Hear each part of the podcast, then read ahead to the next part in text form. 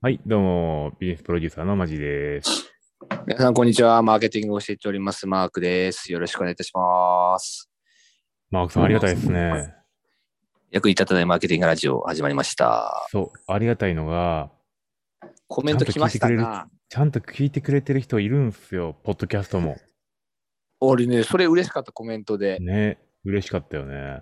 ボイシーももちろん聞いてるっていうのはね、あったけど、実は、入り口あがの、入り口はボイシーっていうのはね、やっぱね、こうボイシーのプラットフォームの強さっていうのかな。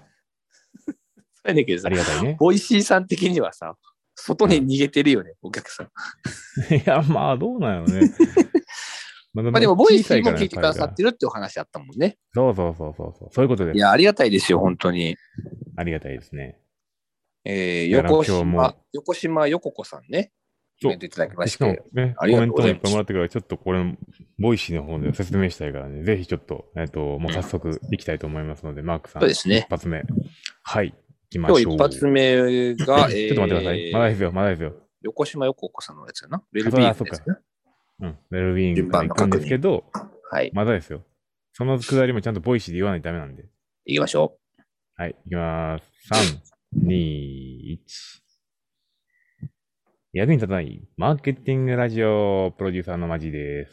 う。皆さん、こんにちは。マーケティングを教えております。マークです。よろしくお願いいたします。よろしくお願いします。あ早ちょっ速とですね。もしかしたら、今日僕の声聞きにくいかもしれないですね。ああ、ちょっとね、急に外自か分らのの話来配信なんたですよ。どこにベーケーションしてるんですかどこにベーケーション大丈夫かな。まあいいよやろしくお願いいたしまコす。メント嬉しいですね、コメント。いや、マークそう。さん先週ね、めちゃくちゃコメントいただきましたね。そう、めっちゃくれた。なありがとうございます。言っとくけど、俺多分3ヶ月前ぐらいからずっとコメントくれって言ってるよ。それで言うと、もう結構前から、なんか言結っ構てる前から、でもなんか跳ねた。やっぱり、なんかこう、リスナーのこうこうんお便りに対して答えるっていうのがいいっていうのはやっぱラジオと同じやね。うん。まあ、このやっぱ双方向のコミュニケーションってやっぱりあるよね。大なんかこ事やわう常に、さ、ま我々からしてみたらどちらかというとこう一方的でといったらちょっと語弊があるかもしれないけど、単発でね、そうそうそうそう配信してるわけですけど、だけどやっぱり聞いてくださってる方がいて、で、何かしら面白いなとかいろんな感想があって、それでコメントくださるわけだ。そういうことそれをです聞く僕らもなんかちょっとテンション上がるみたいな、素晴らしい。本当にありがたいですね。一方通行の配信じゃなかったんだなっていうのは、なんとなくこそう。う、ね、体感しためちゃくちゃありがた感じいでした。よだから、ね今回からはちょっとあのコメント外視会が3回続きますので、うん。まず1本目からいきましょう、マークさん。行きましょうか。はーい。え一本ー目あはりがとうございます。でえっとね横島よここさはんいからね、コメントいただきまして、ありがとうございます。えーちょっとね、抜粋してみたいと思うんですけれども、はい。えー最近、経営界隈でウェルビーイングが流行ってますが、なんやふわふわしててよくわかりませんということはいはいはいはでい、ご意見くださいという、はいえーコメントいただきました。ありがとうございます。ウェルビーイングです。世のウ中のェウェルルビビーーイインングですね。グ。なんや。ウェルビーイング。グってそもそも何ですかみたいなね、とこあるかもしれませんけれども。なんかまあ幸せを感じるためのキーワードみたいなね、なんかこういろいろと言われてるわけですよ。夢を実現していくこととかうん。ね。言われてきてるんですけども、まあ、結局これを言い出したのはいつからやって話なんですよ。うん。で結局、働き方改革を含めたところなんですよね。だから世界的にも、こう、なんていうんですかね、こう資本主義がこう蔓延してきて、格差がうんたらかんたらって言ってきて、うん何をしだしたかで言うと、ロビー活動でウェルビーイングを流行らせて、ごまかそうっていうのが世界的な潮流ですよ。うんうんうん、なるほどね。だからだから富その、のもう人うん生は仕事だけじゃないと。豊かにこう生きていくということも大事で、大事ですよ。幸せっていうのはいろんなところに複数点在してるんやという、そういう話ですな。それそれを金持ちが言うてて、庶民に対して言ってるんですよ。ロビー活動で。で、みんな、こんな豊かな生活しようやないかと。そう、豊かに生活しながら、お金だけじゃないってお金持ちが言うてるっていうロビー活動をしてるん で、働き改革のなんとか法とか、なんかこう平均賃金がとかっていうふうに言ってるけど、結う局ん、サラリーマンしてる限り、富は奪い続けられるって いう。なかなか今日月曜日やのにこう、いきなり攻撃的な切り口で来ました ね。マジさんよ。いや、いやこれはみんなあのね、そう思ってるやろうからなっていう。まあでもさ、このウェルビーイングっていうものがさ、企業価値とか、あるいはその働く人のそもそもの生産性に直結するみたいなそ意うそう見もまあそうそう。あってこう健康経営みたいな言葉とかがね、うんなんかなんこかうちょっと前に流行ってたりするわけですよ SDGs の話したじゃないですか。SDGs。ああまあそうね持続可能性のある社会に対してねうんうんで ESG とか、まあいろいろとあるんですけど、結局あれってこう、なんていうんですか、あれを標榜することによって企業に入ってもらう優秀な人がこっちにおいでよみたいな、こっちの水は甘いよみたいな言い方をしてるけども、うん別に企業体質がなんかこう全部同じような感じで幸せを追求してるなんてことはなくて、うんうん結局アットホームな職場ですって言ってるのと同じだと思うねん。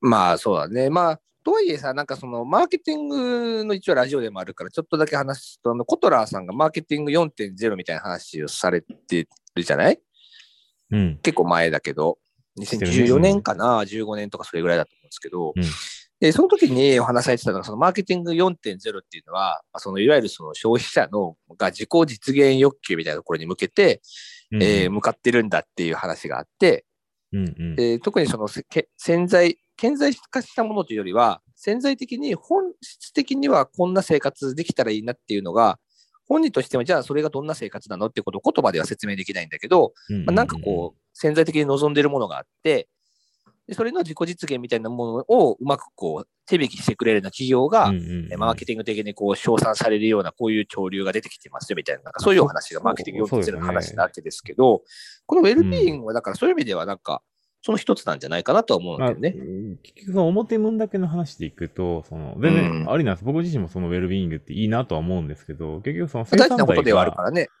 生産材が圧倒的に需要と供給のバランスでいくと供給過多になってしまったので、うんある程度こうみんな満たされてきていて、なんかこう、じゃあ食うに困るわけではなくて、変なしカップラーメン食べてもいいし、なんかこう、まあそういうことだよね焼きそばみたいなことっていうのは、まあ世の中起きないわけですよ、もう。うん。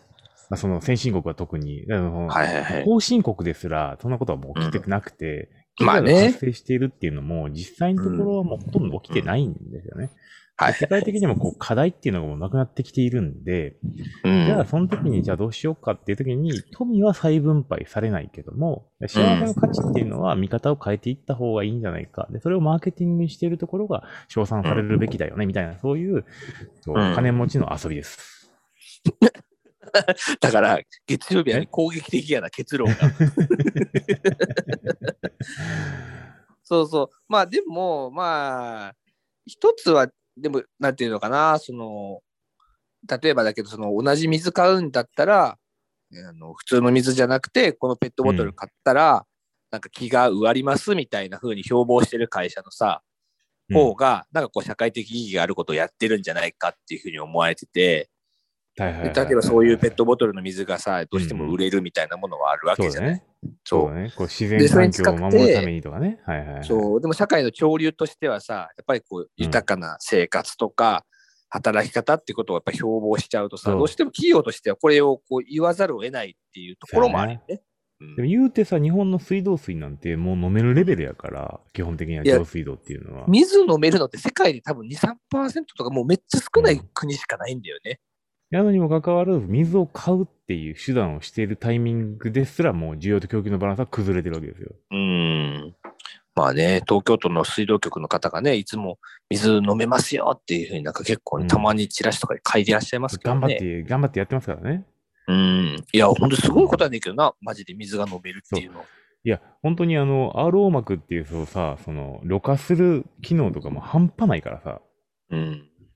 であと、あの、スタートアップでウォーターっていう会社知ってますお前。はこれもね、ぜひね、皆さん調べてもらいたいんですけども、いはいはい。こう災害とかでも本当に使える水をこううまく循環させて、災害地でもこうシャワーが浴びれるとか、へイオンとかにそのタンクで導入されてるんですけど、手を洗えるんですけど、それを循環させてるんですよ。そのデバイスを AI で提供してる会社さんなデバイス、デバイス、そうですね、デバイスですね。の、ロカデバイス。まあ、デバイスというかハードウウェアですね、でっかい、うんどちらかというと。はいはいはいはい。これがね、やっぱり水ビジネス全然関係ないけども、あの、ちょっとまあかなり注目の高いスタートアップなので、ウォーターはうん見てほしいけども、ウェルビーイングの話です、今日は。あ、そうそうそうそう。だけどやっぱりそれを言うのはさ、まあヤフーさんとかも最近だけど、週休3日にするみたいな話とかもちょっと出てるじゃん、はニいュはーいスでさ。うんうんうん。やっぱそこは、この一つのこのウェルビーイング重要だねっていよう、こよっかでの回る潮流じゃない。う実ん。際4日で回るんやもん。まあだから、 そういうことだよな。うん。儲かってる会社10時間だけそう、どね10時間働けばいいんやもん、4日間で。だけど、スタートアップはスタートアップで、でもさ、とはいっても、本当に超スタートアップの場合は、ハードワーカー、ハードワークしなあかんやね。逆に言うと。だからそまあねこでものなんか二極化すごいよねと思うけでどもな。そのスタートアップが出してる課題も結構こううん先鋭化されすぎちゃってて、はいはいはいはい。実際そのスタートアップの8割ぐらいがいらんものなんですよ。うーん、なるほど代ね。替商品があったりだとか、なんかこう、時間を10分使うものを1分にするみたいな課はいはい題はい。解決のものばっかりなんですよね。なるほどな。じゃなくてなんか10こう、分抜使え本ばええ的やなんっこていうう。改革ではないってことだね。そうそうそうそうそうそうそう。だからそういうのが多いから、だからそれに対してハードワークしてるのは良くて、で、また時間が余るわけですよ。そうなってくると。はいはいそれが発生そうするとまたウェルビーインングやな。グ。ウェルビーイングなんですよ。豊かな生活になる。そういう豊かな生活なのよだから、あるだ種、かだらこかれはら、いろんなものが最適化されてるからこそ、時間が余ってきてるっていう意味では、いい流れなんじゃないのそういう意味では。そう働く人からすると。なので、ね皆さん、のんびり生きていきましょということで、月曜日ね、始まりましたけれども、またう。はい1。週間頑張っていきましょうか。ご意見を述べていきます。ありがとうございます。はい、ありがとうございます。また明日。はーい、また明日。バイバーイ。かなり攻めました ね。うん。いいね。なんか、あの、俺がそういう風に切り返せばいいのかなと思って、担当しましたが。闇、闇を。そう。闇が出てきたときは、闇がラねイトに出してる楽しく切り返していくっていう。ウェルビーイング。なんかまあ、面白いね。確かにそれでも考えていくと。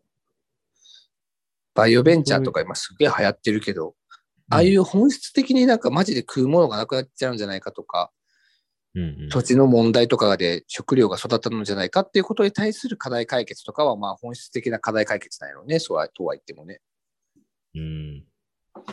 だけど、それ以外のところ、結構ある例んやろうねえばベンチャーとかだったらさ、うんうちの会社も、まあ、もちろんマーケティングをやってる中において、もっとこうした方がいいんじゃないかって確かに思ってるところはあるけど、でもスモーでルもビそジネれスですよマーケティングの、そう、あり方をただこう、ただ、なんかちょっと軌道修正しようとしてるだけだから、その抜本的な改善っていうのはまたちょっと違うんだろうね。うん。だからあくまでも10分を1分にするっていうビジネスモデルなんですよね。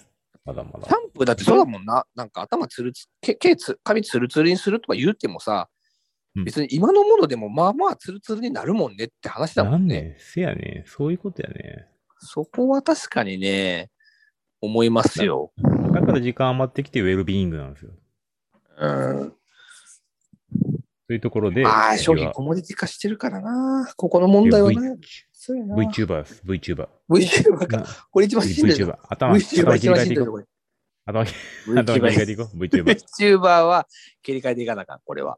マジで。 VTuber を頭切り替えていこう。いくでう、んまっかん。うん。何喋るればいいか分からへんし、もう、着地キズナイのこと点ばもっかり喋るわ、俺。全全然分からへん。着地点、着地点全然分からへんけど、いくで。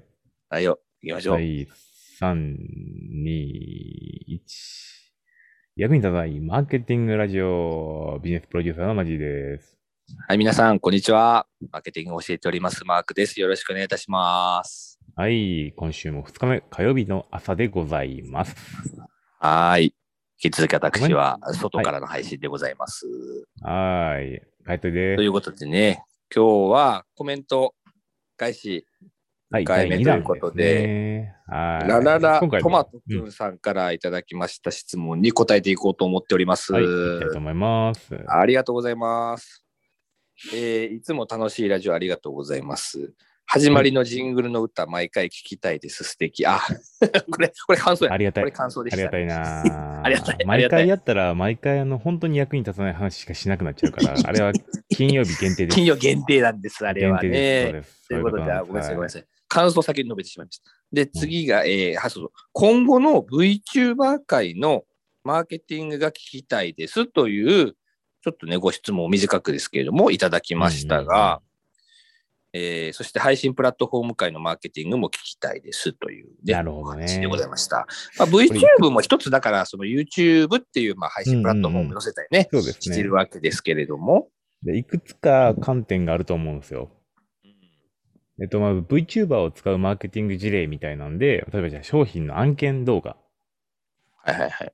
ありますよね。だからそういうのを使うマーケティング事例っていうのも、まあ別に話そうと思えば話せるんですけども、我々はやっぱり意見を述べなきゃなんないんで、もっとこう、根幹となる VTuber 業界の話をした方がいいんじゃないかなと思っていて、はいはいはいはいはい。で、この VTuber っていう、まあ、YouTuber ですね、YouTuber が今後どうなっていくかっていう話で、えっと、もう明確に YouTube がやっていってるのは、そのうん、プレミアムに載せていきたい。うんで YouTuber の人たちはプレミアムでちゃんと見てもらう。で、えっと、YouTube に関しては、その配信プラットフォームとしてサブスクで儲ける。うんう広ん告は、そのお金を払わへん人しか見せないっていう状況になってくるわけですよ。なるほど。けど、より、より案件系のものっていうのは、こう、うん使われなくなる可能性もあるわけですよね。うん。もしかしたら。多くの人がね、そのあうのん定額でね、YouTube 見れ見出し見てでこういう見始めるとね。で、こういう、その、プラットフォーム側としての、その、観点でどうなるのかっていう話でもいいかなと思いますし、もう一個あんねん。何でし VTuber ょうの今後っていうところでいくと、何でしょ VTuber、まあ、そう YouTube もそうなんですけど、インフルエンサーマーケティングじゃないですか、要は。まあ基本的にはそうですよね。うん。で、基本インフルエンサーマーケティングのインフルエンサーっていうのは人っていうので使われてたんですけど、VTuber の場合は、うん。あの、もう人じゃないじゃないですか。バーチャルなんあで。そうだね。バーチャこルだとね。で、えっ、と、一個明確に違うのは、老いないんですよ。うん。だから、ずーっと若いままだったりとか完全にねず。ーっと若いまんまやし、もしかしたら代替わりが発生するかもしれない。うん。プロジェキクトズナとかアでイなんかは特にそうだったよね。初代のキズナアイからなんか4人のキズナアイが派生してっていうのがありましたけれども。うんとそうそうそうそう。そその話の方が面白いかな。そうなってくると、偶像崇拝なんですよ。うん。要は。だからと当初のね、キズナアないイ好きだった人はなんかこれキズナアイじゃないとか言って離れたりとかね、いろいろあったんですけど。そう、それとも顔完全写に宗真教と顔一緒な自んです体よはね、キズナアイなんだけどね、こ声優さんがカードとかしててね。そう思考パターンとか声優が変わったりとか、プロジェクトが変わったりとかしたら、そうそその人自体が変わってくるんだけど、それっていうのはもう完全に宗派の文化と一緒なんですよね。性格真言に宗も。変化が出てくるから浄土真ね宗、とかそれで言うとね。そう。でも基本的には仏教っていう形なんで、うん VTuber も同じで、老いないから、その、時代時代で変化していくと思うんですよね。うん。 VTuber って今言ってるかもしれないけど、その動画配信プラットフォームじゃなくなる可能性もあって、当然音声でもね、もうされてる方もいらっしゃいますし。あそうですね。で。じゃまこあ、それれよりでマも、もはーやケティングとして VTuber かどうかっていうのは、ただ声の仕事やけどね。そう声の仕事でも、声の仕事も人も、その、声が魅力なわけじゃなくて、その VTuber っていう偶像がもう明確になったってるわけじゃないですか。うんうんうんで日本の場合は VTuber のスーパーチャットでめっちゃ課金したみたいなんで、世界的にも話題になってるぐらい、日本だったはいはいはらい宗宗宗教に強いじゃないですか、こう課金モデルが。うんうんっていうのは、日本はまあ桃源郷だからし、まあ世界でもそういう風になっていくだろうっていう風に言われていて、このインフルエンサーが老いないっていう状況で、この人たちがどう影響を及ぼしていくのかっていうところに、マーケティングの面白さも出てくるかもしれないですよね。まあ、そうだね。あとだから、さらに言うなら、それに加えて言うと、あのイメージが結構下がりにくいっていうのは俺あると思うんだよ。うんうんうんうん。あのというのも、あの、人ってさ、まあその老いるっていうこともそうなんだけど、ほら誰かを好きになるだとかさ、うんうんうん、まあ不倫しちゃうとかもそうだけどさ、うんうん結構その人が関わってるがゆえにさ、こうイメージダウンとかってあるけど、うんうん。 VTuber って、まあ、ある種その声とかは人がやってるんだけど、なんかその VTuber そのものに関する人格ってないじゃん、やっぱ。ない、ない、ない、ない。だから、イメージダウンってなんかね、リスクとして俺少ないと思うんだよね。炎上するみたいなこと。だからこれの一番ニアリーイコールで近いのが、サザエさん、クレヨンしんちゃん、コナンくん、ドラえもんとかなんですよ。そう、だから使いやすいよね。だからアニメキャラクターっていうのは変わらね、ないから。そうイ。メージはそのまま固定。まあ、微妙に変化は多分してるんやろうけどね。だけどやっぱ大枠のところで全然変わってないからね。ジャムおじさんずーっとやっぱりパン作りず続けーてっるとし、パン顔作って、思いっきり投げてるだけや。あ、まあ、投げてるのはパタコさんか。 そうそう思いっきりパン作ってるだけだからね。そうそう。そう。でそこ、いや、強いよね。だからそいやの、そずこっでと固定的な VTuber イメージでいけるというか。だから今、そのある程度こうファン数を捉えていて、継続の持続率の高い VTuber がどのくらいいるか正直わかんないんですけど、その人たちが継続的に新規顧客を取るような仕組みさえ入っているのであれば、その VTuber っていうのはおそらうくん割と世界を制すぐらいのレベルになるんじゃないかと。うんあとなんかそのバーチャルの世界で生きてるもんだからさ、そううん例えば後ろにある背景セットとかをさ、劇的に変えたりとか、衣装チェンジだとかさ、うんうんあとなんかとんでもないところでなんか何かしたりとかっていうのも含めて、うんそれを人間がやっちゃうと、はい、CG ですねみたいな感じがどうしても出ちゃうけど、うん VTuber そのものがバーチャルなもんだから、それがなんか多分自然に受け入れられるんじゃないかなと思ってるのと、うんうんあとはやっぱりそのインターネットの中のバーチャル世界みたいなのがまたさらに出てくるじゃない昔セカンドハウスみたいなものがすごい流行ってたけでど。今後、そのオキュラスリフトとか、そうそうそうそうそうあのまあ PS5 とかで、うん。 VR がまだ発展していって、で、今回のコロナで AR が発展していって、まあ、そうそうそう XR、MR っていうふうにものがもうどんどん入ってくる中でいくと、うん VTuber の優先度、まあ、優位性みたいなのは相当強いから、だからまあ企業としても使いやすいは使いやすいよね。いろんなことさせれるからさ。しかもあの危険なこともさせられるじゃん。うん、うん人だったら絶対できないようなこととかも VTuber でバーチャルの世界でさせるだけだから。だからそこで、その、食べ物とかになってくると若干こう、まだまだこう解像度荒いってあ感あ、じになりますよね確かにね。食べる感想とか、食べてる感じがね。。そうそうそうそう。だからまあ、なまあ、まあ、相性一番いいのは多分、あの、あのバーチャルの、そのデジタル的なコンテンツの方が相性はいいとは思うんですけど、うんうまんうんあ、それいやででももやっぱりねそあの活用方法によっては使いやすいかな。確かに。俺なんか前、ラジオで話したか話してないかちょっともう忘れちゃったんだけどさ、あの、うん。キズナアイとかさ、だってうん。今もうリアルにライブやってるじゃん。やってる。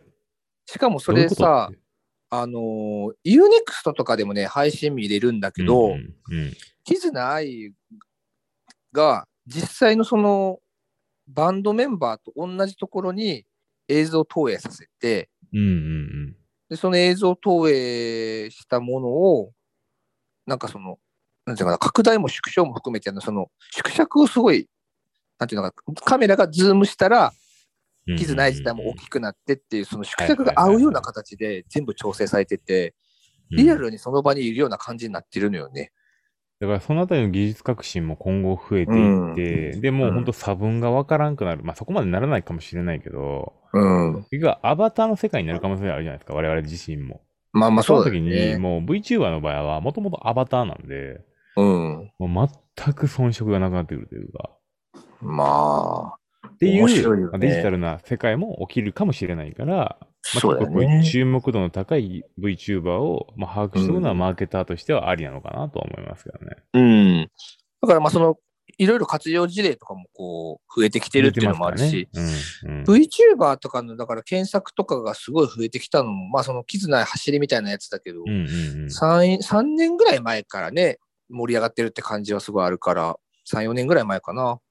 メだからあ僕らもリアルに盛り上がってきたっていうのは。僕らもいずれは VTuber になろうと思って。あの、あれやろあの、モーションキャプチャーのやついっぱいつけて、そう。そう。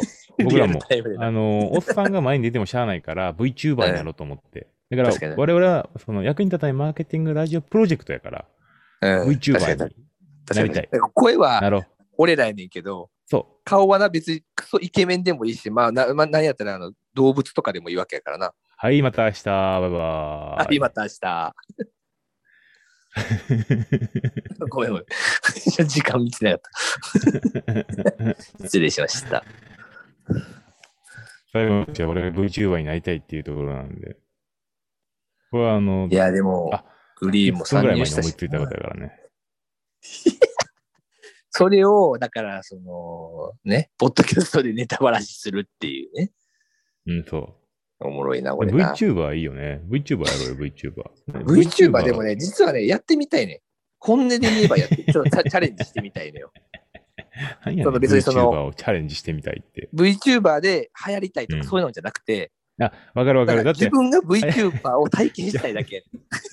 マークマークマークマークマーク。なになにな流に行りたいんやったら、ちゃんと、これのラジオもちゃんとやれ。ね。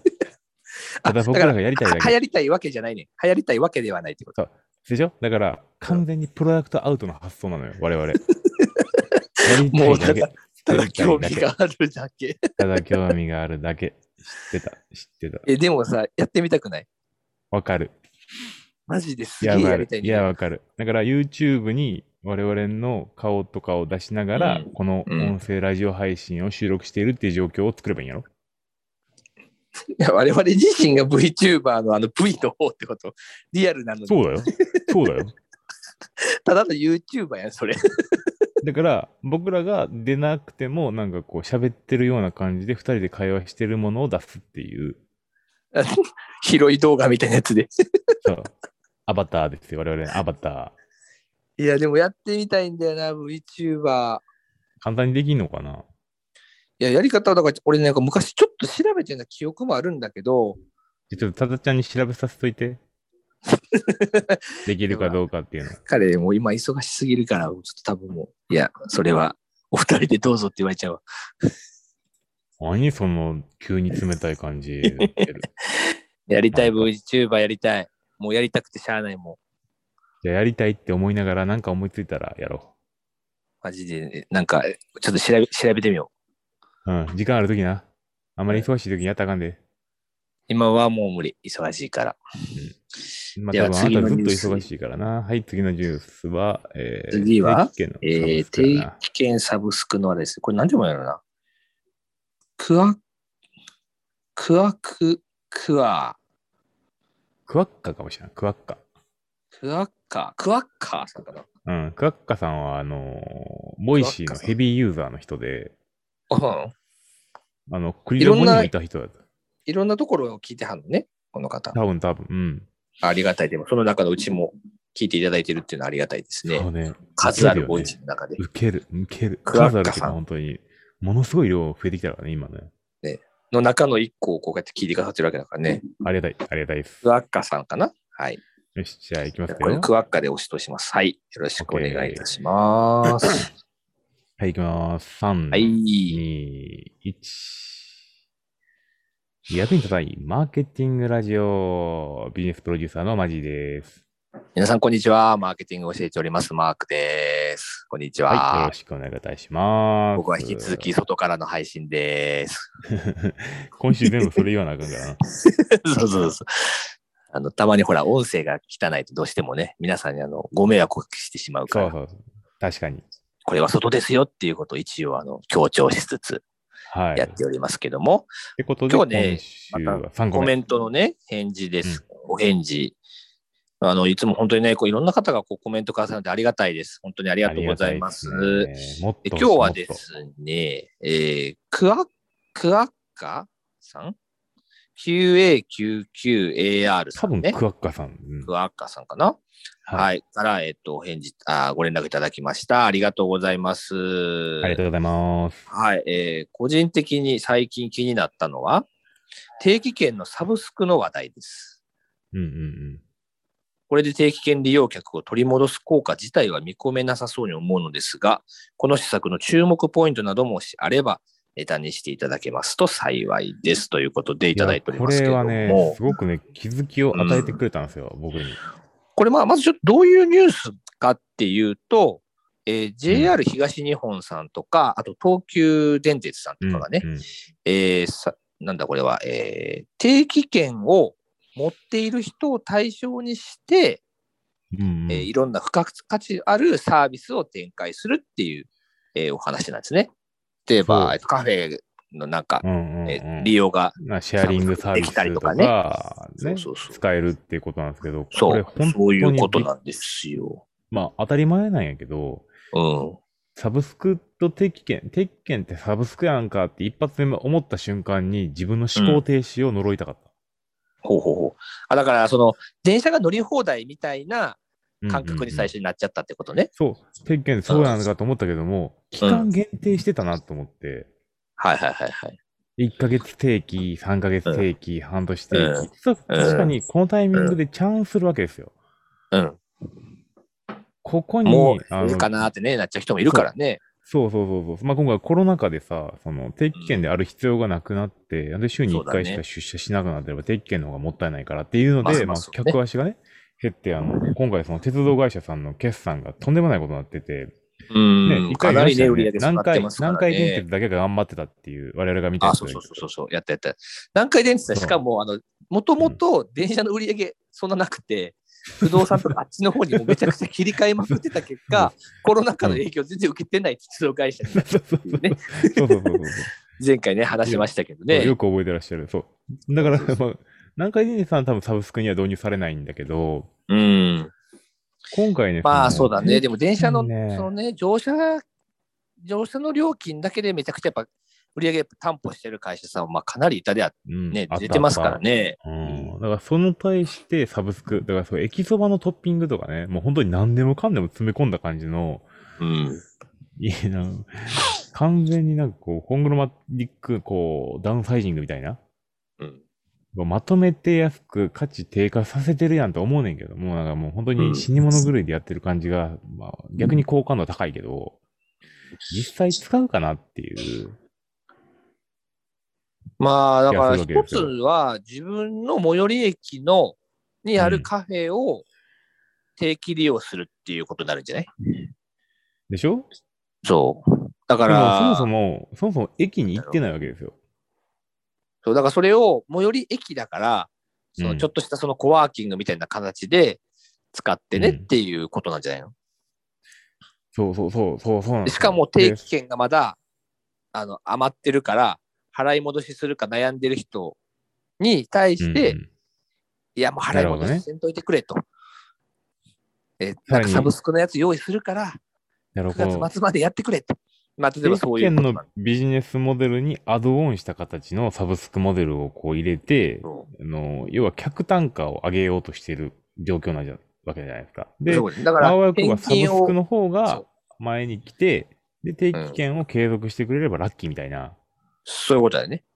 うん。まあ、だから、逆に言うとコロナ禍が回復しても、うん駅に行くじゃん。どっちにしても出社のためにさ。うんってことは、その降車駅か乗車駅かは別問題として、うんうんどっちにしても駅にはは利用するわけだから、その駅でついでにカフェ入ってくれと。でいつもやったら一杯300円とか400円とかしちゃうんだけれども、サブスクにした場合、30日間ずっと利用し続けたりとか、あるいは1日2回とか利用したら、えまあ、一杯あたり150円とか200円になりますよっていう、まあ、そういうことなのね。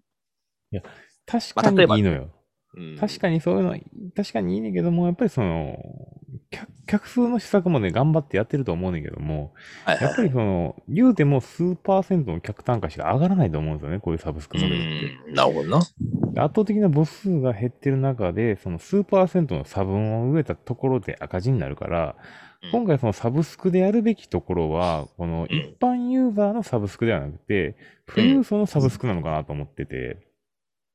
ほうほうほう。どどういうことですか例えばそのラウンジ利用ってあるじゃないですか。でラウンジにもグレードがあるじゃないですか。こう、航空うんあの飛行機とか、あとそのはフいはいはァいはいーストクラスとか、えーあるねビジネスクラスとかあるじゃないですうか。んうんあでの結局、毎回その定期的に乗った人だけが利用できるってやつね。そうそうそう。だカーかドラら、ウンジ山とはのまだちょっと違うやつね。山手線の6両目は、このカードを持ってる人しか IC カードでしか開けれないとか、はいはいはいはい。 なんかもう絶対にそこはもう空いてるみたいな状況 で、でも単価としては2万とかみたいな。なるだから、あの、あれやな、あの、し、せ、え、なんだっけ、湘南新宿ラインのグリーン車みたいな感じ。そうそうそうそうそう。言うてみたらそうそうそう。そうあれをもう状態化させる。うんだから変なし、その痴漢専用車じゃなくて、あの、女性専用車。うん。女性専用車金両持ち専用車っをてことね。金持ち専用車両を作るっていう。なるほどな。で、金持ち専用車両を作った上に、さらに、その、駅そばに関しても、あの、金持ち専用のお駅そばを用意したりとか、金持ちさん用のドリップコーヒーを用意するっていう、富裕層にもうゴリゴリ、本来来うん、あないかあー、ならそるほれどが、ね。はいはい。本来来てなかったけども、今回少しキャパが空いたから、そのキャパを埋めるために、普通の人たちを寄せるんじゃなくて、金持ちを寄せるって方が、多分角度としていいんじゃは悪ないかくなくて、うん。なるほどな。ただ、なんなかそんのか、タク俺シー移動とかじゃなくてね。それを思うと、でもさ、一つ思うのは、とはいっても、その富裕層の人が、うんその電車をどんだけ使うんかっていう話もあるんじゃないそれでいくと、本当の富裕層は使わないから。あタクシーとかさ、車とかじゃないそう。うだんから富裕層に憧れてる人が作るだけだかああ、なるほどね。ら。うん。俺、ちょだっからと一緒なんかホイテケルとてかもさるよ的な人だけ。うん。あれでしょヒルトンのホテルとかでゴールド会員とかになったら、ちょっとこう専用レーン行けるとか、そうあそうそうそうとはなんかその、あの一杯のジュースをサービス、ねうドリンクサービスしてますとそうか、そうそう。そういうやつね。ちそうょっそとうしそうた付加価値のやつね。そうそうそうそう。でも本当の富裕層、そんなことせえへんやん。まあ、スイートとか泊まらはるからな、ホテルでもな そ。うそう。なんかとんでもない方になる から、あの、とんでもない方じゃないのよ。ちょいちょい高いやつは、あの、ええい意識高い人しかいないから、だ からちょっと俺、実はこれゴールドメンバーなんだぜみたいなことが言いたい系な人な。そうそうそうそうそうだからそのステータスにさせるぐらいの感じなんで、そのうん専用の IC カードでピピって言ったら、その、ええ車車あの車両が開くっていう。だから逆に言うとかその改札とかもさ、優先レーンとかがあるとそうそさう、そうそうそうそうそう。なんかそうほら降り降りるさ、駅ってさ、なんやかんやで改札少ないからさ、結構並ぶやんか、わかるわかるわかるちょっ。としたことなんだけどね。だけどそれが常に空いてるっていうのが超優越感。確かに。あと緑の窓口も結構こう統廃合進んでるらしいんやけども、コンシェルジュ置いたらいいね。ああ、確かに。だからそのパス持ってる人だけ が、この優先レーンに。あの、そう。飛行機の時みたいになんかあそうそうその、うみんなはいがこちらからどうぞすごい並んでみた荷い物のあの、ななそうそうそう。パン、ねピンポあンのピンポン。 X 線やってる前でねピンポンってやって。やってる時に、スーってあ の、うーん出ってていけね、るよそうれ。な、そう。そういうサブスクの方が多分いいと思うんで、まあそうですね。まあやるとしたら、まあ東急電鉄ぐらいから始めてほしいですけど、まだからあれなんやろな、ほんまになんかちょっとしたことなんやけど、1000円とか積むだけで、この優先レーン通れるとか思ったら、うんうんうん。買う人いるかもしれんもんな。そうそうそうそうそしかも、まあ、それが優先レーンだけじゃなくて、もちろんいろんな付加価値とかつけいろんて、な1000付加円価値がじゃなくて、3000円とかさ、う。言っとけば、まあ、コーヒーもタダだしあ、みたいなね。 5万円のサブスクで、それができるってなったら、なんか払う人もいるかもしれないし、なんか法人契約にしてそうしいうまうこととだよねこもあるかもしれないですね。だけどこういうなんかそこを付加価値っていっぱいつけた方がいいんだよね。 うん。だからぜひちょっとそういうのをね、検いろん討なしアていたイデだきたアあるいな。鉄い拳いのですサねいブいでスク。すね。はい。まあ、いいアイデアじゃないですか。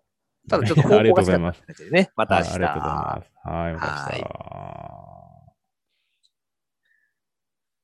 日本当に着地を見ずに考えるからな。これでも、いいね。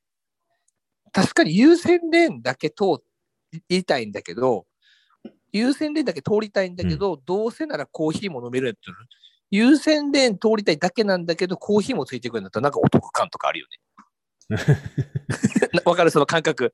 本当はその優先レーンだけ通れれば別にいいんだけど、ついててコーヒーもただなんやったら、いや、それありがたいわ、みたいになるあよと。駅追加した瞬間に荷物が重そうやったらコンシェルジュが持ってくれるっていう。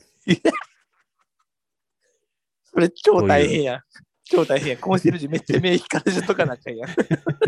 えでも高い子はお渋谷得駅意と様かやでから。人めっちゃ降りるのに、どどれがパスの人やってなるやん。あだからそそんなに行ったら儲かってるから、あの3人とかに増やすから。荷物持ってくれるやつ。もう完でもさ全に、。階段のところとかにさ、地味にさ、あのやっぱ重い荷物とか持ってくれたら、まあ、ありがたいはありがたい。確かだから、わざわざなんかこエスカレうーターとか満あるけど員の、満員のエレベーターに乗らずに、ええおい、ちょっとこれ持ってくれるかなみたいな感じで持たせ て、こちら持たせて階段で行くっていう。我々け、いや私は健康を、みたいなに。あ感じえで。て、あえての、あのーあれじゃん。パス持ってる人だけのエレベーターとかじゃあない。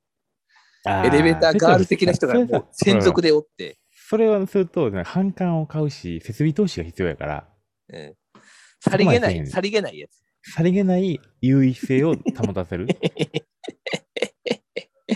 専用のトイレとかはあってもいいかもしれないね。ここだけは、こあのあ、一確か角、こにな。の、この、だから、それこそだか一番ホーらム、のトイレは、えっとパス専用みたいな。あれや新幹線とかもグリーン車が一番階段のところとかに止まるみたいな感じのやつやろ。ああ、そうそうそうそう。そういうことです。そういうことすでも、さ、トイレってさ、地味に確かにさ、プラス1000円払って常にめちゃくちゃ綺麗とか入れるんやったら、あいりるかよ、もいしるれよ。んな全然、絶対ありやな全然いでると。トイレプラス優先レーンとかマジで、その組み合わせだけでも結構売れるかもしれんな。でしかもコーヒーがついてきて、コンシェルジュついてくる から。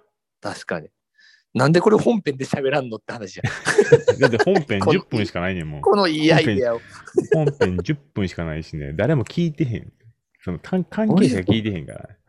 これはでもね、ありえるよ、普通に考えて。 ありえるかなこれは、いや、普通にありなんじゃないでもさ、確かにでも、専用トイレを作ったりすることに対する、うんうんうん。そのメンテナンスとかの費用とか考えたら割り合うかどうかはちょっとわからんな。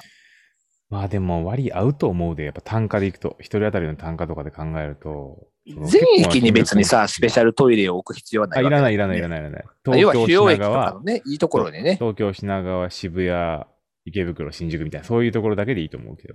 わかるわ。でも、さ、ちょっとでもさ、俺それいいなと思ったのはさ、なんか別にさ、ちょっと汚い話じゃないかもしれないけど、ちょっと腹下してる時とかにさ、うんうんうんうん駅のトイレ並んでる時の絶望感結構やばいじゃあん。ーわかるわかるわかるあれ、冷やバ汗とスかねで解決できるんやったらさ、うん結構良くないその時そのタイミングで課金するよね、多分ね。な、マジで結構いいよな。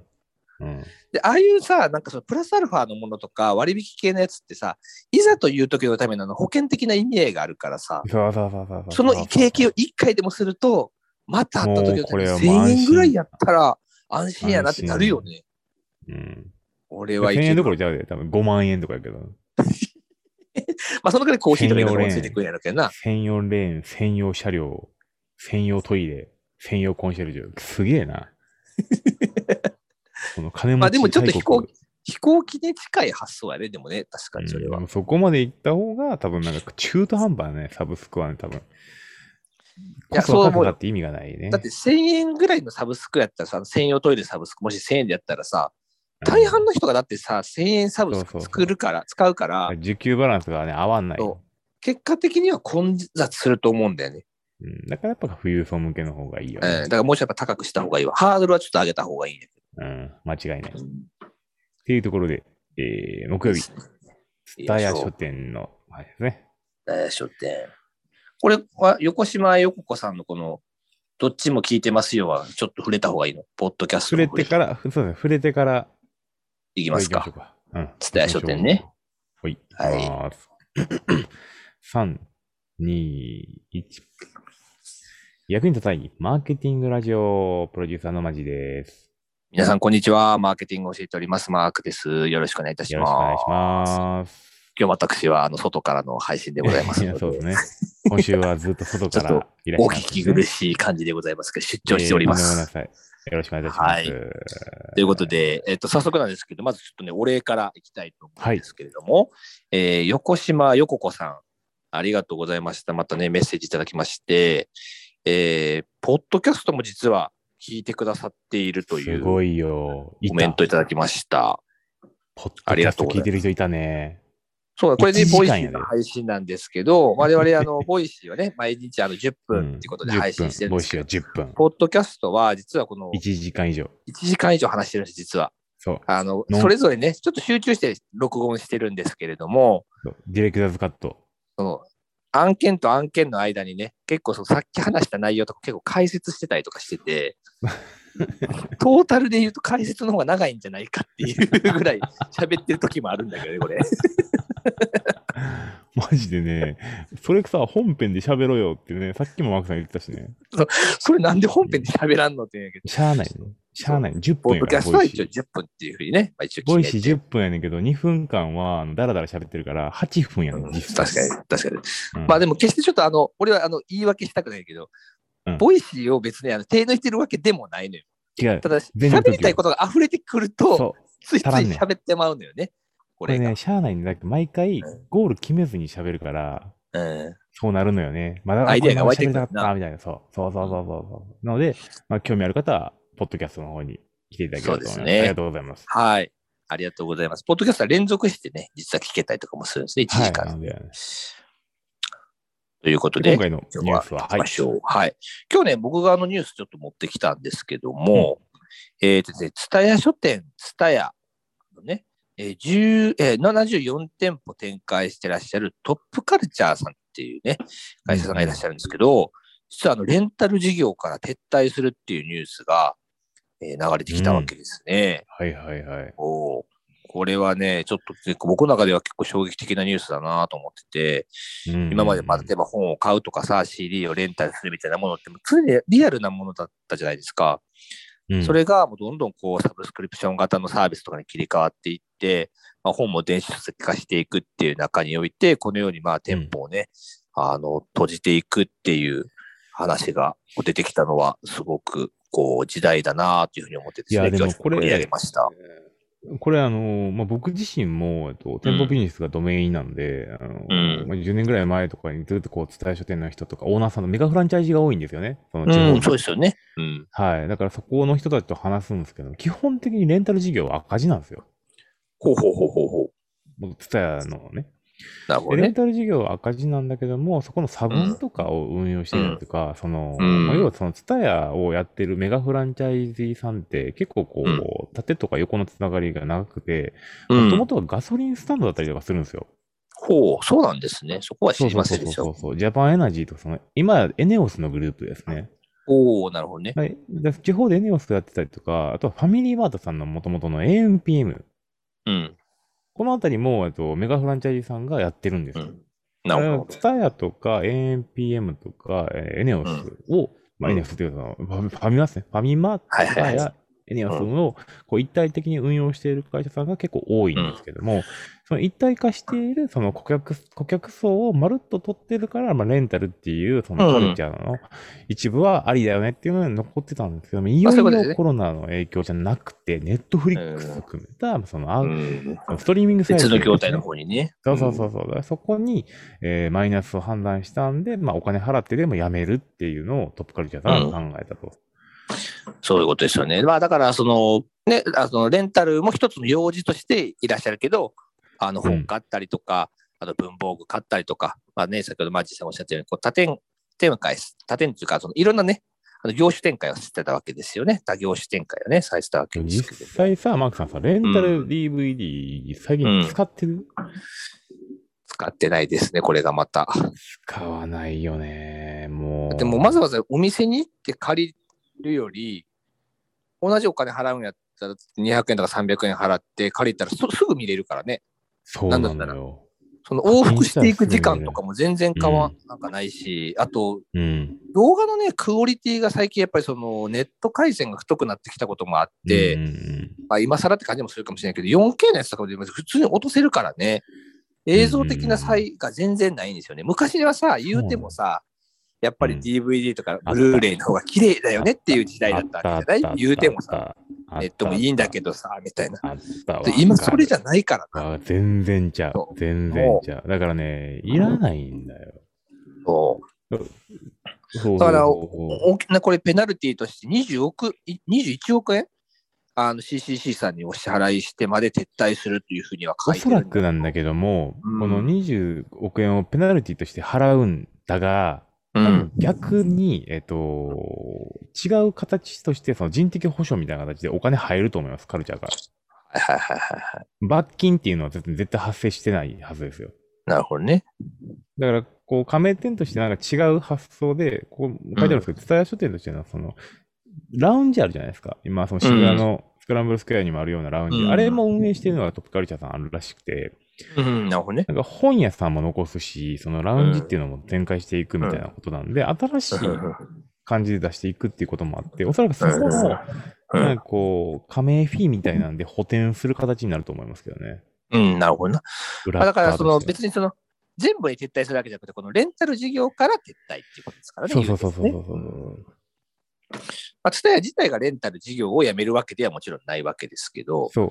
でも、このツタヤ、もともとのそのビジネスモデル的には、ツタヤはそのレンタル事業ではなくて、もう完全にキーポイントのそのデータビジネスに移行してるわけなんで、うん、ツタヤ側としては痛くはもうないんですよね。店舗さえ残しといてくれれば。うん、なるほどね。誰が何を借りたかみたいな、その行動利益だったけども、うんそうですね今は何を買ったかっていう風になってるから、うんうんそんなにもうなんかこう問題視はないと思うんですよ。確かに確かに。しかもその何を買ったかも別にもう自分たちの店舗である必要もなくて、うん P ポイントカードはあらゆるところがもう導入してくださってるがゆえに、そこからそういうこと情報が取れてるっていうことなんですね、これがでね。そこに対してファミマ、エネオス、えー、ツタヤっていうのはもう全部 T ポイントなんで、うん。連動してるんですよ。そうだね。だからその CCC あと、ヤフー陣営コがンサルでね、入って T るポイントはいますから、ヤフース、そう。ヤフー陣営が T ポイントされてペるイペイこれがでかいんですよ、これでが。ーい、バーゲモンス。だから、ここは、なんか問題ないから、その人口の、もうまあ、行動変容に対しての最適化っていう意味の撤退なんで、特にこれはマイナスではなくて、逆にめっちゃすごいことになってくるんじゃないかな。うんだって書店って、変なし、今書店行きたいもんね。まあ、そたまのには手に取るっていうのがまたね、すごあとくそのいい体験なんだよね。できれば、オムニチャンネル化してほしいのよ。ほうほうほうほだから結局、俺はそこの書籍を買うことはないのよ、絶対に。う。なるほど。うん。つまりだから、ウィンドウショッピング的なじ。感じで、うんとりあえずあの見に行きはするけどっていうことそう、見に行きはするけど、Kindle で買うから、こなるのほど見に行った時の行動に対しての課金は絶対発生しないんです。Amazon に行っちゃうから。だかうんなるほどね。らここをなんかシームレスに変えてもらって、なんかこう単独の端末に対してなんか課金すれば、その店舗にも入るし、その駐車場にも入るし、なんかプラットフォームにも入るみたいな、なんかそういうのを、まあやってんだけどね、ホントとかなんかそういうのやってるんだと思うんだけど、まだまだオメンチャンネル化されてないから、まあそこをもうちょっと変えた方がいいよなとは思うんですよね。なるほどね。うん。まあ、これから店舗っていうもののあり方が、だから大きく変わるでも一つの変わるねきっかけとなるニュースだと僕は思ってて、まあ、そういう意味では今回変わね、るちょっと取り上げさせていただいたんですけあれど、りがとうございます。うん。まあなかなかいろいろ考えることは多いですね。。そうなんですうよ。だんから、まあ、これでもやっぱり残るのは、そのエロビデオとかは残るのかなっていうのは、ちょっとね、その地元の、まあでもね、やっぱりね、ねそれもね、ネットの方で強くなってるから、昔そうこだう、ねうん。エロ系の、そのなんかロードサイドに結構あった店舗も結構撤退してるらしいよね、あれね。ああ、なるほどな。うん、なかなやっかぱもりう。店舗のあり方がやっぱりね、変わりつつあるよ、やっぱりそれでいくと。うんなんかさっきの言ってた店舗のあり方の変わり方と今回の店舗のあり方の変わり方全然違う感じがするけど、うん、確かに ね。えうーん、まあ、でも結構今回も興味ある面白い話でしたそうね。そうそうそうそう。面はい白いですね。やっぱ伝えや視点もね、ちょっと今後も注目度高いと思いますので、よろしくお願いいたします。はーい。ということで今日は伝えを取り上げましはいじゃあまた明た。日ありがとうございました。はい、バイバイ。はい、ということで、なんか久、しぶりに伝えよさあ、なんかね、本当は時間があったらもう一個ね、事例あげたかったやつなんだけど、ど、どこやったかね、忘れたんだけど、シャンプーをやってらっしゃるね、ブランドがあって、それうを、んあのー、店舗、なんていうのかな、あの、パルコかどっかに、丸いかな。な、はいはいはい。出してるんだけど、そこで、そのシャンプーのそのね、カウンセリングしたりとか、うんうん。その、いろいろシャンプーの体験をさせてくれるんだけど、その店舗では絶対買えない仕様になってるっていはうはは面白いははシャンプーのメーカーがあって、それがもうバカ売れしまくってんのよ。丸いで、じゃそなのいシャンプー体験したら、うん購入率が80%ぐらいいくらしい。あー。だけど、基本的には通販なはのいよ。はいで、もうあなたの髪に合うシャンプーを選びますっていうやつで、なんか何十通りかの組み合わせがあって、どうすトータルで100通りかなんか200通りかなんかの組み合わせのシャンプー展開できる。へーで、そういうシャンプーって結局店頭に置いたら種類ありすぎるからもう絶対無理なんだよ。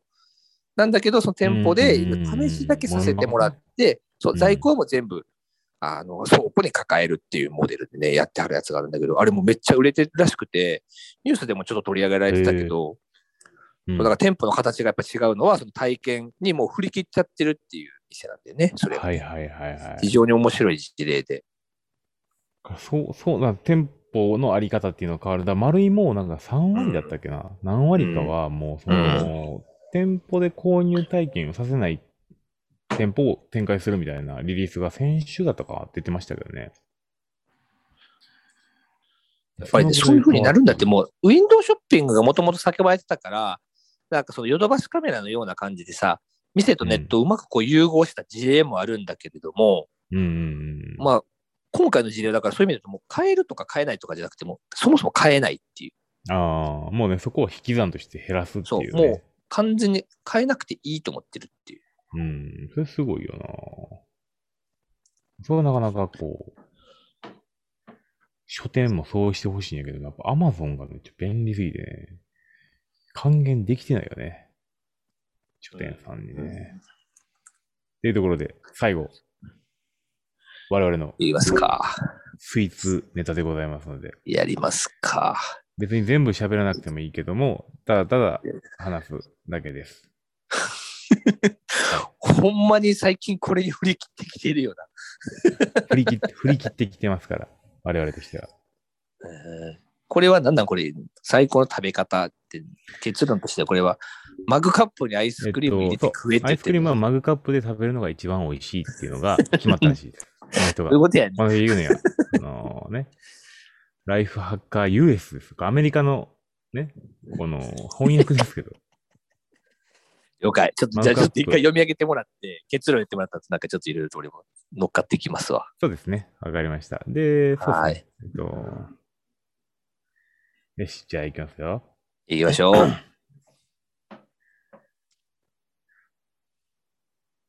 役に立たないマーケティングラジオ。ビジネスプロデューサーのマジです。はい、皆さん、こんにちは。マーケティングを教えております。マークです。よろしくお願いいたします。本日も金曜日。今日も役に立たない。やっていきましょこのジングルな、これさ、本当懐かしいんだけど、なんかこれ、すごいこうノリで、このジングル最初に言ったよね。適当な感じで。う。そうそう。そうそうそれがここまで定着すると思わんかったわ。いやー、しかも毎週金曜日にね毎週定着す。るっていうね。言うそう。今回はね、もうコメントもないんで、まあ、あの、僕の自由会っていう、 いつからそんなルール自になったのか知らんけど由会。い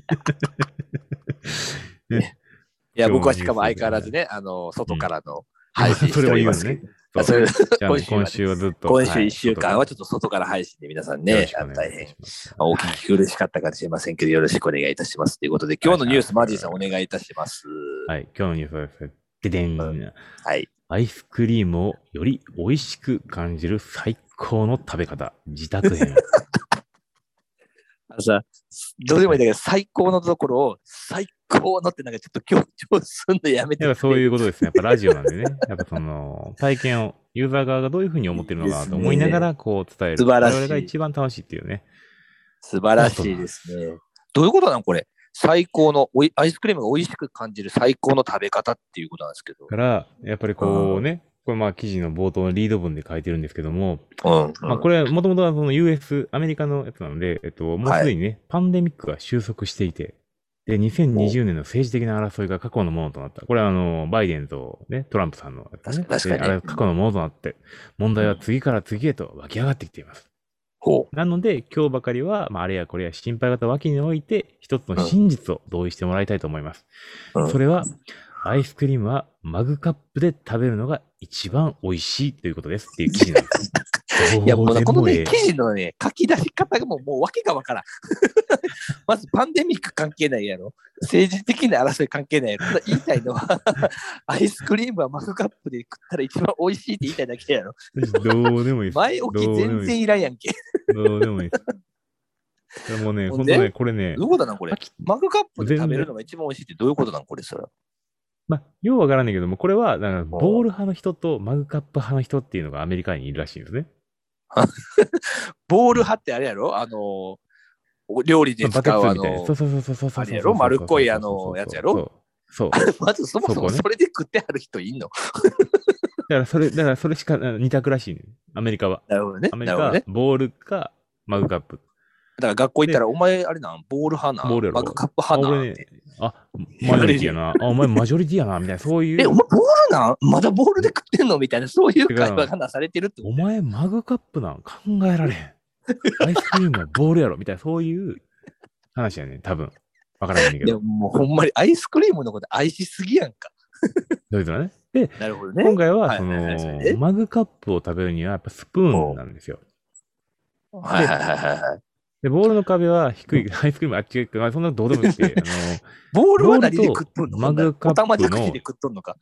の、多分ね、手じゃないかな。なんかあるか。手であ食っの、てるって、原始人やないかい。ボールとマグカップの明確な違いが一個だけあるんですよ。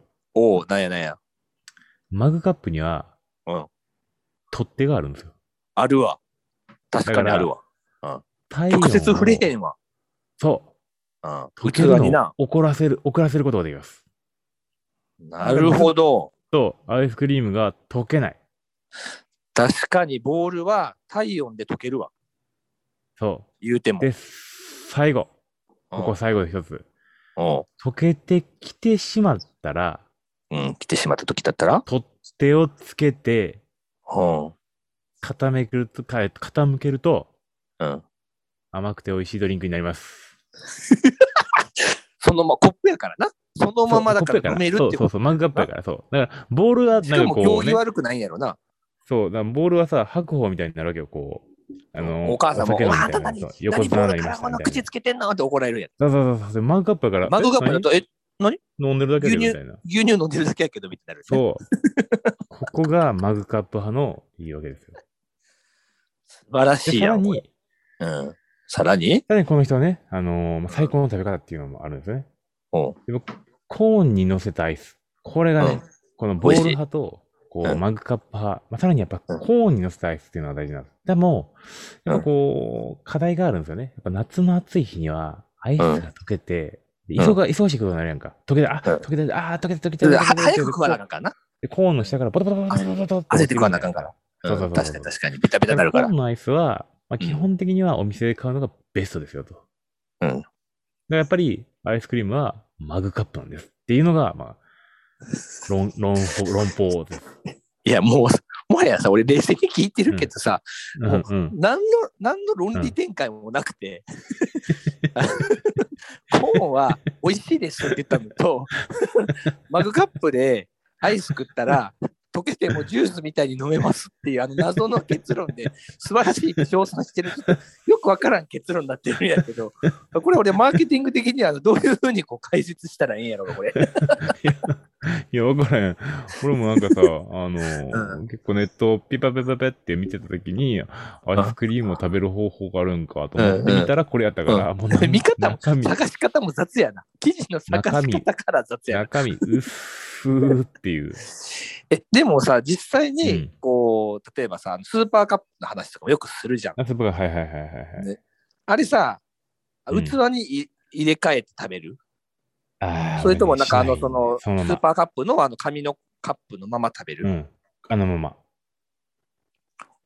あのさ、どっ俺、ちのうん。うちのさ、うちおかんさ、うん。あれやないの、あのすすなんかアイスをちゃんとなんかうんグラスのさ、カップに入れてくれてね、出してくれ、え子供の頃。ー、えーすごい。そうちゃんとしたおそ金。それだけやねんけど、それだけやねん けどな。あじゃあ さ、逆にさ、広がりがな逆い。に、逆にっていうのもおかしいんだけど、プリンはどうなんプリンは。ちゃんとグラスにプリンもなんかその皿に、あのプッチンプリンみたいなやつあるやん。うんうんうん。あれとかもちゃんと皿にポーンってなんか出して、クリームとかなんか上にぐにゅぐにゅって乗っけてくれ食べさせてくれはったりすとごかい。して。すごい。その一玉だけでね、価値は一気に上がる から。そうだね。だからプリンとクリームってさ、めちゃくちゃ相性いいやん。おおおおおおこの後プリン絶対食おう。おうんだからなんか確にそうなんプリかン大好きね、やろそういう食べ方なんやなってずっと思ってたけど、なんか直接確かに。食うっていうなんか発想はあんまなかった。えー、まあ、でこさの、まそあのちっちゃい頃やね、うんちっちゃい頃やけどな。マウカップもさ、あなんか溶けてる、うん飲みますよって言ってるけど、俺溶ける前に大体食べ終わってるからさ。それやね。それやな。うん。結果溶な。けるまでどんだけ待たなあかんねんって話。そう。溶けへん。チだけどさカ、チカやねん。うんもっと溶けてほしくないんやったら、あのさ、あのチタンとかでできてるさ、あの、あー冷はいはいはい氷が溶けなういんコップあるやんか。うんうんあれに入れるのが一番最強なんじゃん。ああね、真空のやつね。はいはい、はい。そうサーモンとかね。そう。でそもさしたらもう全然溶けへん。あのー、お前、ラジオでも話したんですけどさ、あのーうんうん新幹線のさ、アイスクリーム。カチカチのやつあれな。はスプーンあれはどね。うしたらいいんだ専ろ用うスプーンがね、あれ販売さをれたって話最ね。高に美味しく感じる方法はどうしたらいいんやろうねっていうのをね、やっぱちょっと常に頭の中にあるよね。だからそれはマグカップを、も持ち歩いてや な。新幹線の中で、あのすいません、ちょっまあといいこちらに移していただいてもよろしいですかっていうの浜を、浜松あたりに行くとそ、そろそろ手挙げて、あ、そう一すいつまくださせいんっ。ていうやつ。そうそうそうそうそう。あの一つくださいっつってさ、うんで、あの、お姉さん来てくれはるやんか。うんでカチカチなやつだけど、あ、すいません、ちょっとあの、僕、あの、美味しく食べたいんで、まこのマグカップに入れていただいていいですかって。あと、ちなみにあの、このスプはーーン、ってやるねス。プーンも買ったんで、つって。専用のね。うんうん、あれあった家のスプーンもちゃんと買ってるんで、つって。言うって感じやろうな。うん。いや、これ何の話してんのこれ。 俺も真剣に答えてるけど、これ何の話してんの役に立たないマーケティングラジオ。いや、マーケティグ。ングですらないから。役に立たないラジオ。それは、ほんまに聞くことが無駄なラジオって言ってるだけやで。 役に立たへんラジオって、もう聞く価値ないラジオや んか。はい、じゃあまず今週もですね、コメントいっぱい待ってますので、いやーや楽しかったですね。はい、また来週もよろしくお願いしまたま来す。週もお願いいた来し週はままたす。綺バイ麗な温泉バでイ。解説します。はい、お願いします。はい、バイバイ。このさ、はい、多分やねんけど、一切触れてないねんけどさ、うん、オリンピックが始まるのよ。確かに。えしかもさ、これ、ちょっと一切触れなかったけど、うん、休みやねあ300回は行ってないわ。あ、300回行ってないわ。そっち、大丈夫だまだ大丈夫だわ。うんまだ大丈夫休みがさ来週でも休み300が回行くから、ちょっと気をつけなが休ら。み放が送回さ数。確かにな。休みやね木金曜日。 23な。しかも言っていいうん。この放送の次の日、俺誕生日です。お、どうでもいいけど。何 歳何歳何歳41。お、もう、41歳。 41やわ。もう41やわ。どこに来てんもうさの ?41 歳になるのに。普この段週末さ、普段自分がもうさ、いろいろ発言とか振る舞いとか考えても、41にあるまじきことをやってるわ。知っ毎てる、知っ日。て る。 41やのに20代みたいな働き方しとるし、41やのに20代みたいな遊びしとるし、うんうんじゃあ、いいんじゃないかな別に、あの、幸せなら。あ、あれや。ウェルビーインウグェやわ。ルビーイング。あでもほら、これまだポッドキャストほら、続いてるからさ、ポッドキャストの人そは、うそうそうそうあマークさん誕生日やーってね、数少ないあのポッドキャストユーザーだけ多分がね、、ポッドキャストユーザーはね、知ら2人あです。2人。 その BGM として聞いてくれてる人マとジ、か。ありがたい。誰か、誰かです。ありもうが一人たぐい。らいいる本当いにや。そ本当のに誰かありがたい。誰かさんありがたい、本本当に。いや、でもさ、ぜ結ひ構おね、礼そをの言って。 Spotify とかがさ、結構今、その音声ポッドキャスト配信を強めていって、うんなんかオーディションとやってるよかねバンバンやってるんですよね。うんはいはいはい。出ようや。いやいやいや、今回ね、なんか ね、女性限定って書いてあった。女性限定って。じゃあだから VTuber で出ようや。そう、VTuber やりたいね、VTuber。 VTuber で出よ何をすれば、なんかね、VTuber のライブ配信みたいなのもやりたいよね。う。やりたい。マジでやりてえ。うん。VTuber ちょっとどうやっなんかてやさ、ればやいいのマジで始め方ちょっとちゃんと勉強しよう。いや、多分、まあ、その優先順位そこまで上がる可能性が、全然ちょっともう想像つかへんねんけど。そのやり方覚えたら俺絶対もう優先度上げるかあ、そうかそうかそうか。ら。うん。だったらいけるかな。でやりたいそう、自分の欲望のためだけに生きてるから。確かに、確かに。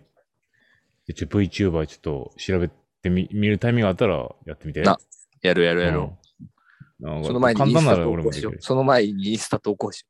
インスタは U- VTuber になってからでいいんじゃないう温めとくの。今フォロワーそ、なんか結構なんか何人かでも増えてるよね。全然わからへんけど、もう本当立ち上げてもないん だけどおい、立ち上げろよ。さ。立ち上げはしろよ本当にちょっとね、7月入ってからクソ忙しくて何もしてない。まあまあ、会社新しくなってるからな。うん、そうそうそうそう。はい。ということで、じゃあ今週はいじゃあということで、のは配い。信は以上ということで。ありがとうございました。はいありがとうございました来週お願いいたしままはい、す。皆さん、聞いていただいた皆さんありがとうございました。はーい。